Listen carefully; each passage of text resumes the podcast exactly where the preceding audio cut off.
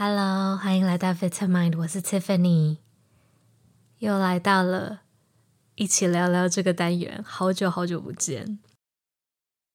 我希望有朝一日，好也不要有朝一日，下一集开始我们就不要再用这个开头，就每次都会讲起这个拖延症啊，然后想要录得很完美才可以开始这件事情。希望之后很快就可以想录就录。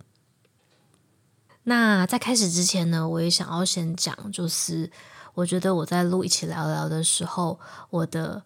整个感觉跟平常在录冥想的时候会比较不太一样，因为冥想的时候是希望大家可以更放松，然后有的时候是比较专心，是希望能够大家跟着这个引导的。那我觉得一起聊聊，如果也用同样的速度去录，或同样的感觉去讲的话，就有一点点。会让人家听不到内容，应该会蛮想睡觉的。所以我在一起聊聊的时候，我自己觉得我的精神会比较好一点。诶，也不是精神，我自己的能量会比较高一点吧。所以如果是睡前想要听的人，可能会觉得比较不习惯。好，就前面先跟大家这样说。那呃，今天这一集呢，主要是要讲一个我自己的亲身体验。我自己在去年。中大概下半年的时候呢，呃，开始有慢慢有这个工作倦怠的感觉。工作倦怠是什么？等一下可以讲得更详细一点。不过，呃，简而言之就是那种很心累啊，开始慢慢很厌世啊，每天上班起床越来越难。我觉得这个应该是很多人都可以有共鸣的，都都知道我在讲什么。那我在去年发现到自己有这样子的情况的时候呢，我就陆续做了不一些不同的事情，就是多管齐下，开始去调整。那一直到最近这几个礼拜以来，我陆续开始觉得自我感觉啦是有比较健康一点，所以我想说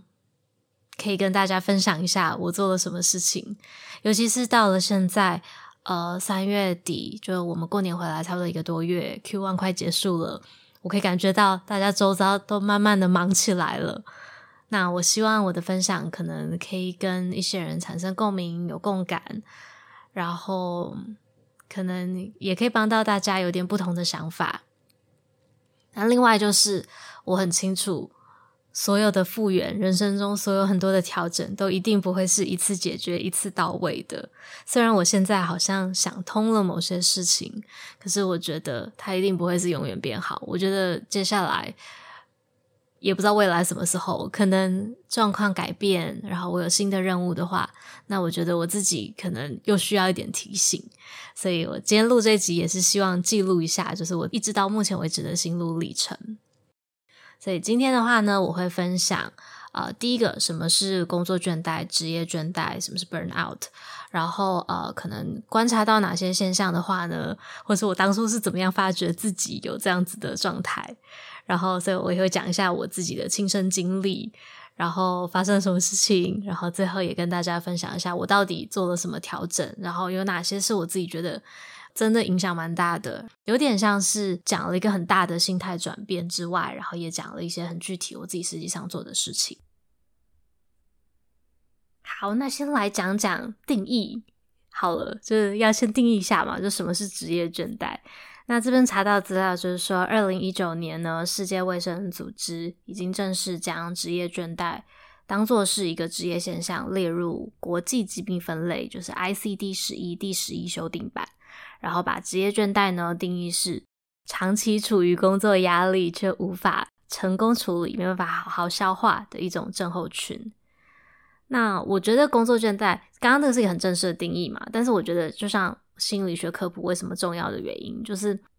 人生中我觉得有很多的经验跟体验，都是你我可能大概都知道的那个感受，大家都大概知道是什么东西，但是我们需要一个语言，然后需要一个共同的单字来去定义它，这样子我们可以后续再做更多的探讨。所以工作倦怠这个感觉，我觉得形容一下的话，大家就大概都知道是什么东西。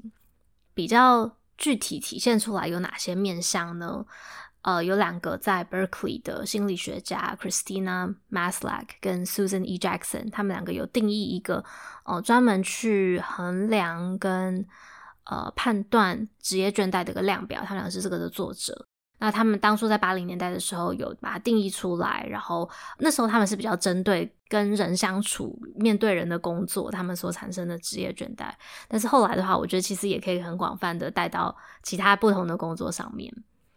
刚刚讲到这三个面向呢，第一个就是我觉得最常见的，大家应该也是最有感的，就是情绪耗竭。所以会发生什么事情呢？就是呃，刚刚讲的失眠啦，或者是。呃，发觉自己可能难以集中精力，然后你可能开始觉得哦，对工作有点失去热情，然后慢慢的很容易的疲倦，然后惯性的觉得很累。简单来说的话呢，我觉得就是一种掏不出东西来的感觉，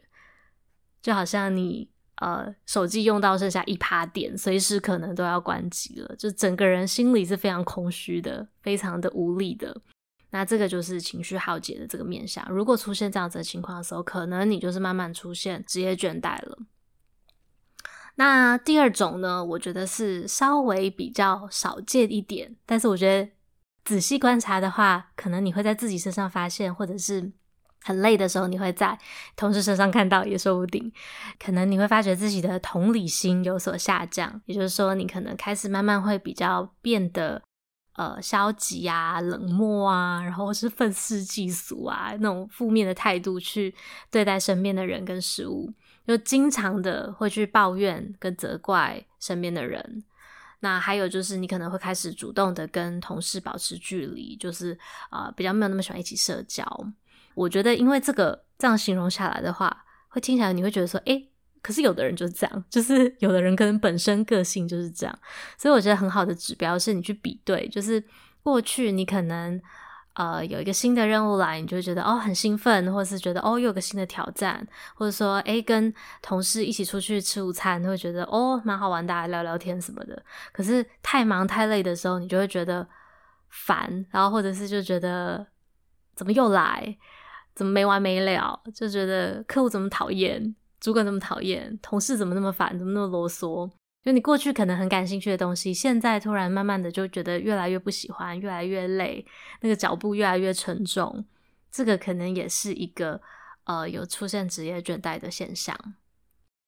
再来第三种呢，就是开始会对自己产生负面评价，就你可能会开始对工作失去兴趣，然后会觉得工作一点意义都没有，然后觉得我就烂。就像躺平，我怎么做都做不好，觉得很无力。这种感觉的话，可能同样就是可能也是可以拿来判断的一个依据。我觉得背后的原因，职业倦怠为什么会产生，很蛮复杂的，因为每个人的状况都不太一样，每个人的工作都不太一样，可能可以讲得很细。我自己的感受的话，大概括可以分成两大类。第一个的话，就是你的工作量开始变得很多，开始超出你的负荷。或者是第二种，就是这个东西可能其实已经不是你想做的事情了，就是各种环境啊、人啊、事情啊、呃、组织的目标啊等等的变化，它已经不能再给你带来意义了。这种时候就要拖着脚步去上班，这种感觉就会很辛苦、很痛苦。那当然，就可能这个意义也包含说，比方说你觉得你付出的努力跟没有获得。同等的回报，这个对有的人来说也是一个就失去意义的一个原因。那这个就很有可能也会造成 burnout，就是你会觉得累、心累、厌世。好，接下来的话呢，就讲一下我自己发生的情况。我的正职的工作呢，是在一个很类似新创的环境下工作，所以节奏步调蛮快的。那我们从去年开始的时候，快速的成长，然后这个东西。就直接体现在工作量上面，就是工作量加倍，直接 double，但是我的人还是只有一个。它有一个神奇的呃情况，是因为这个东西我们其实呃蛮早以前就已经预期到会发生这样的事情，因为是一个策略上的调整，所以我很早就知道说，哦，我的工作量到这个时候开始它会变得很多。所以我很早的时候我就给自己打预防针，说好，我一定要扛住，我一定要赶快优化我的流程，我一定要赶快做好提前准备，然后好好去迎接这个事情。然而实际上的状况就是，它的量就是变很大，就是多。那不管我再怎么优化，再怎么优化，它都还是有一个极限。事情就是那么多，人的精力跟人的时间就是固定的。那我那个时候就开始，呃，一直觉得我要做，我要做，我要做。每个人每天就是不停不停的，呃，沉浸在工作之中。然后我为什么会察觉到说，哎，我一定要做出调整呢？就是严重到我有一阵子，我都会非常期待快筛这件事情。为什么呢？因为我就非常期待，我可以在那个快筛试剂上面看到两条线，两条线就代表我确诊，确诊就代表我可以休息，休息就代表我可以不用回任何讯息。就严重到我那个时候是呃，觉得只有靠确诊，我才有办法放假，才有办法不被任何人打扰，然后名正言顺的去躺着跟不想工作的事情。所以我那个时候就开始慢慢想说，好，不行，我一定要开始呃去。调整我现在的生活，就讲到我们今天的这个重头戏嘛，今天的重点，我做了哪三件事情？我觉得分三个层面来讲。然后第一个比较大的是一个心态上的转变，然后后面的话有一些是我具体做的事情。第一个，呃，心态上最大的转变呢，就是承认我做不来。它听起来可能会有一点直觉嘛，我觉得有的人可能会觉得说，啊，你东西变很多。啊，你就是就做不了啊！这个是这个好像不是一个很很很天大的一个发现，可是对我自己来说，其实是跨了一个很大的坎。所以我不知道有没有人是跟我一样，因为我自己是那种有点工作狂的个性，然后我没有发现我自己其实从小到大一直有那种很根深蒂固的想法，就是这个东西如果是我负责的，我就是要负责到底，然后。尤其是因为我们已经提前预期会发生了，所以我就觉得我一定要把它优化。我如果扛不下来、吃不下来这个东西，就代表是我的能力不够，然后就代表我还不够强。然后为什么好像看起来别人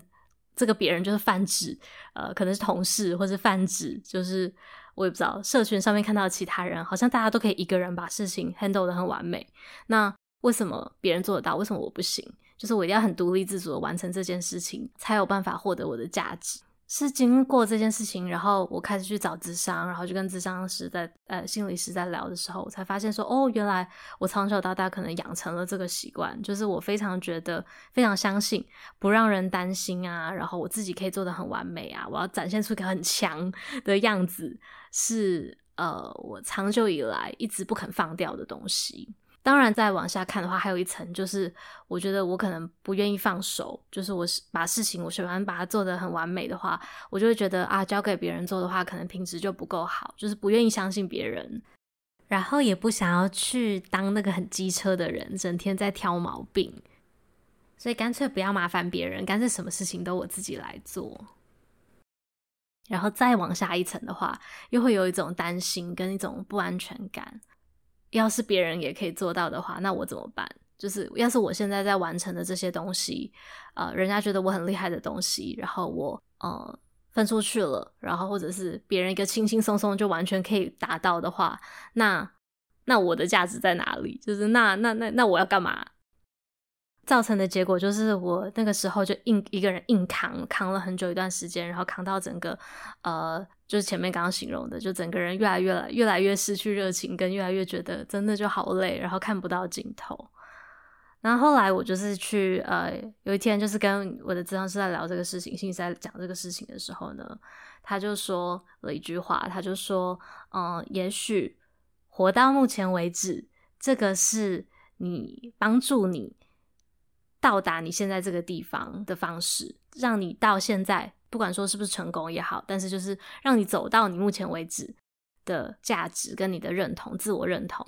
但是从现在开始呢，也许你应该要学会用新的方式去面对，就好像一本书一样，可能第一章节你是这样子的去处理，呃，第一这样子去消灭，比方说第一集的怪兽。可是到了第二章节的时候，你应该要学习用新的方式去面对，你应该要重新去找一个新的认同，然后去打下一个怪兽，然后。我那个时候听到他这样形容的时候呢，就给我一种豁然开朗的感觉嘛。那天听他讲完之后，我就一个人从智商呃所，然后就一路走回家，这样子在台北就走回家，然后就一直在沿途就一直在想反省这个事情。在我脑海中，那个很唯一觉得自己的优点，可能已经是可以放下了，就是他已经完成他阶段性的任务了。我接下来。呃要去找我新的优点、我新的武器跟新的能力，才有办法去解决下一次下一个章节我要面对的事情。很神奇的事情是，当我这样子去想，然后当我这样子去把它拆开来的时候呢，就好像告诉我自己说，我必须要更加具体的去定义，说我到底擅长的是什么。我就不可以像过去一样，就是我一个人完成所有事情，这种比较大方向的，就是啊，我就是工作能力好或什么，就是反正就是把它呃很大方向的去涵盖在里面就够了。这样其实是不行的。就是我现在开始的话，我可能要去想说。我可能要真的很去深刻的定义，说我到底我擅长的技能是哪些，然后这个东西其实它是会一直跟着我的，不管我面对任何什么新来的任务，其实别人都带不走。后来具体体现在工作上，就是我跟我的主管很开诚布公的去讨论这件事情，然后跟他讲我的心魔，然后跟他说我自己把自己燃烧殆尽了，那实际上其实。代表可能我现在工作当中内容当中，其实有很多东西是不应该我来做的，只是因为我不愿意放手给别人去做，所以我们就一起重新再梳理了一下我的工作内容。然后他也真的就是很其实很幸运，就有很好的主管，然后他也开始找到新的人一起帮忙。然后现在也会一直提醒我说，要更加的去厘清，不管是工作上优先顺序也好，或者是工作上有哪些东西，其实应该是。呃，要学会放手，去让别人去做，然后组织里的其他人也有机会可以去接受不同的挑战。而且，就回到我刚刚说的，我觉得透过这样子，有点那种那叫什么去无存心吗？就是更加的去梳理自己工作内容之后，我觉得我就更明确的知道说哪些东西其实我非常擅长做的，哪些事情其实呃。呃，我可以继续去磨我的那个能力，然后不用害怕说别人可能会取代啊或什么的，因为那个东西其实就是属于我的。我觉得第一个要承认自己做不来呢，就这个心态上的调整，这个对我来说是很大的一个改变，就是很大的帮助。再来第二点呢，就是分散我的成就感来源。当我的成就感，唯一的成就感就来自于我的工作的话。我的工作量又因为，比方说量太大，或是刚刚前面提到工作倦怠产生的原因，让我的成果可能开始下滑，或者是至少不如我预期的话呢，我就会完全的失去成就感，就是整个人就垮掉。呃，那时候我做的事情就是我有 Vitamind，我有我们这个平台，然后我们这个呃节目。所以它就变成我很大的一个呃另外一个成就感的来源。我那时候就是想办法在我的正职工作以外，然后去找到 vitamin 最低限度我可以维持的东西是什么。然后那个时候就是一样，就是周更我们的冥想节目，它其实就变成我很大的一个支撑。大家常常都会留言跟我说，或私讯跟我说，很谢谢我的冥想啊什么的。但我其实很想说，是真的非常谢谢你们，就那个才是其实在我。觉得很没有热情，真的是非常撞墙期的时候，其实 Vitamin 有点像是另外一个窗户，就是我有另外一个让我有另外一条路可以去让自己不停的保持前进的动力嘛。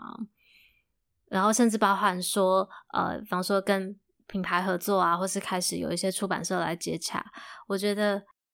那些其实如果你们现在在听的话，我其实都超级非常，就真的真的非常感谢。虽然说 Vitamind 很像另外一个工作啦，但是其实我在做的内容，我在做这件事情的时候，我其实就很单纯的喜欢这件事情。就我发现我自己，不管是在做我的贴文啊，在跟我们每边讨论啊，或者是我自己在创作，然后自己录音剪辑，甚至就是回你们讯息跟你们聊天，其实做这个东西的本身，我可以知道我自己是很享受的。这个我觉得其实也是另外一个关键，就是它虽然像是工作一样，但是我其实是非常享受它的过程，所以我才去做。所以我觉得第二点我做的事情就是我找到了另外一个让我可以让我自己可以就只是为了做而做就好，我不用去在意成果的东西，就只是享受那个过程。那当然对我自己来说，不只是有 Vitamind 之外，呃，我自己还有其他。我坚持回来做的事情，比方说，我又自己重新开始煮饭，我又重新开始要带便当，规定我自己，比方说一个礼拜有几天，呃，我想煮饭的时候，我就是好，我一定要呃 block 一个时间，留一个时间下来，我就是要很专心的煮菜，然后买菜、切菜，从前期一开始，然后一直到最后可以吃又很开心，有这样子一整个活动是让我不用在过程当中不用去想工作的，它就对我来说是非常重要，然后就变成是一个不可妥协。我觉得这是另外一个关键，就很多时候我们在忙的时候，或是工作开始占据我们生活大部分的时候，原本那些可以带给你快乐、让你享受在其中的事情，我们慢慢就会把它变得排序比较不是那么重要。但其实仔细想想，它是很奇妙的，因为你说工作会带给你成就感，但是这些其他东西会带给你快乐啊。那为什么比较之下，工作这件事情反而是站在前面呢？另外一个东西，它其实可以给你带来很多养分，是满足你的整个人生活的。所以这个东西，我觉得要把它的重要性也往前提高。但是我我觉得看每个人对于工作追求不一样，就当你真的真的很忙的时候。或者是说，工作这件事情对你来说很重要的时候，你一定没有办法，就是留很多的时间在这些你的兴趣啊，或者让你觉得开心的事情上面。但是我觉得可以做到的是，就是最低限度的，比方说我们保留一个礼拜有几个晚上，或是一天之中有几个小时，我就是要做这件事情，然后把它预定下来。光是这样子，其实就已经有很大的不同了。第三个我做的事情呢，就是设定清楚的界限。具体来说呢，就是我真的认真开启勿扰模式，然后下班之后就完全不看任何工作讯息。然后我现在其实几乎连我设定的是 focus 那个完全的勿扰，就是甚至连讯息通知都不跳了。然后我也把我手机里头，你其实是可以把推播那个通知都关掉。因为现在各个 App 都希望说你跟它的粘着度更高，你使用它的几率更高，所以不管是任何奇怪的 App，有时候就什么连什么 Google Map 嘛，就是莫名其妙的东西，它都想要推播通知你。其实这个都是完全没有必要的，我觉得让我自己很分心。所以我自己现在就是，如果是无谓的 App，就我不需要看到通知的东西，我是全部关掉的。我可能就最多就只是保留呃讯息，然后或是 IG。就这样子而已，电话可以打进来，就这样而已。然后再来另外一个就是下班的工作讯息，我是完全关掉的。那我以前在最忙的时候，我真的是随时随地都会回。然后我晚上回到家的时候，真的是呃下班走在路上也在想工想着工作，然后有时候也在回讯息，然后洗澡的时候也在想工作，睡前也都在还会再起来看。那我如果半夜看到。呃，有工作讯息找我的话，我就起来直接处理，然后可能就一直工作到半夜，然后整个晚上都不用睡。那工推波这个东西为什么会影响？我觉得为什么说光是呃设定这个就可以影响，或是这这个就是一个很重要的调整，是因为如果说你没有很清楚的设定一个界限，然后告诉你的大脑什么时候是工作，什么时候是休息的话，等于你的同样的那些大脑的部位，它就是不停不停的在运转。然后就会造成，如果说，比方说，我们通常在工作的时候，通常都是我们的前额叶，就是负责下决策啊，负责去分析判断的那个部位，一直在不停在动的话，很容易就会造成你的认知会负荷，认知负荷会超载。然后像你的身体，你的交感神经也是长时间不停的在运作，所以长时间下累积下来的话，就很容易会有心累疲倦的感觉。那那个感觉其实就好像你的车子如果。狂踩油门，直踩油门，那引擎就很容易会烧坏，因为运转不停的在运转嘛。然后也很像我们的身体，如果说我们一直不停的在爬山，长时间的在运动、健身，你的肌肉一定也会到一个阶段，就是再也动不了了，再也承受不住了。所以我们的大脑也是一模一样的，就是需要休息，需要重启，可能要换一些不同的。部位换一下不同控制的地方，让原本的地方可以稍微缓解下来。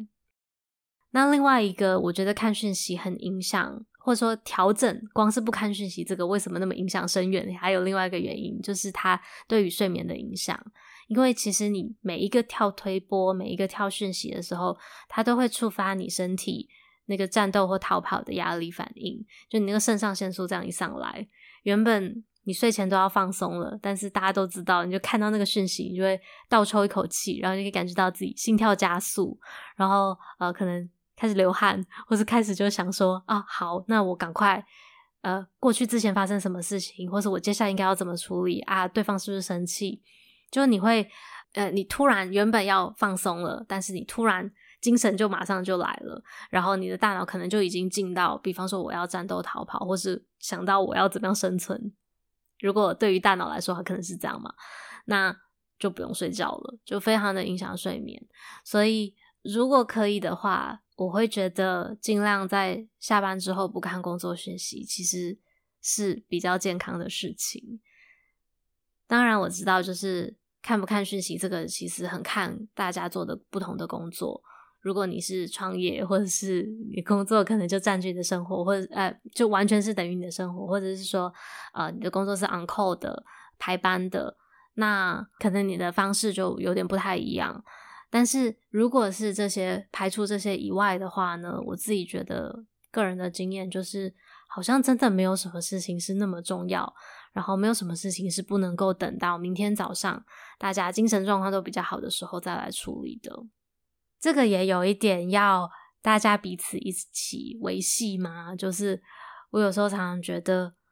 呃，你之所以会收到工作上的讯息，都是因为另外一个人也在工作，就是另外一个人为什么也没有在休息呢？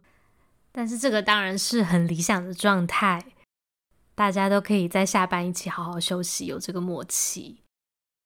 我知道对有的人来说，可能晚上其实是他工作生产力比较高的时候，所以我现在看到比较好的做法，就是可能就可以在讯息上面说。不急，明天再回，或是明天上班再处理。我觉得这样其实都很好。好，最后刚刚卡了一下，我回来了，再回来录一下最后的平衡报道时间。我觉得我必须要说，就是我很幸运，我碰到的主管是好主管。那我自己定义好主管，就是他有没有办法，他的主要工作是不是去帮忙排解下属的困难，去移除那些障碍物。让我们整个团队可以达到我们要的目标。那我当时碰到的情况是，我不让任何人知道我有碰到困难，因为我在对外的时候，我就很想呈现出我超强的，我都没有问题。那这种情况下的时候，对方也不会通灵，就他也不知道我出状况，所以就没有办法帮助我，整个人就卡住。我自己也知道，不是每一个人都是这样，有的人可能你。发现你去讲了之后，或是散发出你需要求助的讯息的时候，但是对方没有意识到，或觉得他没有想要帮你的话，这种时候可能你就真的是撇开工作呃倦怠来说的话，你可能真的就是要去思考一下，做这个环境是不是真的适合你了。因为我觉得说到底，工作上碰到的困难，他可能要实际上工作的方式去解决。不是只是我们这样子自己想通，或是我们自己心态转变就可以了。我觉得很多时候，呃，不管是心理学或是发生什么事情也好，它是不会改变你的问题本身的。问题的本本身只是它还是会在那边，还是要用实际的解法去解它。只是你自己去思考它跟面对它的方式，会不会是问题的一部分，或者是会不会是影响你去解决的那个动力？这个才是我们可以去排解，跟我们看我们在做的事情，跟我们现在在讨论的事情。最后节目到了尾声，我原本很想要像其他的节目一样，在这个最后可以来念一些留言，可以跟大家有多一点的互动。不过非常可惜，就是一起聊聊这个单元，我们还没有太多相关的留言，所以我们这个就等到下一集再来做。不过没关系，我想要在这里买一个小彩蛋给我的一个前同事，他之前也会跟我们大家一样，就是都会听一起冥想的单元，然后会一起练习，然后也会给我很多 feedback，所以非常感谢他，不管是 Vitamind 或者是我们工作本身上面。那他最近可能因为我们今天聊的这个主题的关系，可能暂时没有办法跟我们一起工作，然后。我也不知道我下一次什么时候会见到他，所以就想要在这里留言给他。如果他还有在收听的话，可能就会听到。那就是希望他接下来都过得顺利，就小小的加油打气啦，不要讲太多，不然我不知道，很害羞。哎，最后就是告诉大家，如果说啊，呃，你们自己生活上啊、感情啊、关系啊、工作、家庭啊等等等。碰到有什么问题，或者是说你们呃单纯就是听到今天的内容，可能有同感，想要分享的话呢，都可以在 Apple Podcast 啊、First Story 或者是 Spotify 留言给我，或者私讯告诉我，email 告诉我。我在下一集这个环节的时候呢，我就希望我可以从不管是心理学我知道的，或者是 mindfulness，或者是我自己个人的体验去回答。最后，最后，如果你喜欢今天的内容呢，欢迎追踪订阅起来，然后也可以帮我留一个好评，让更多人可以发现我们这个地方，发现这个节目。如果你觉得身边有任何人可能会很需要听到今天的内容的话，也非常的欢迎你分享给他。那我们今天就讲到这边，希望你一切都好，我们下次再见喽。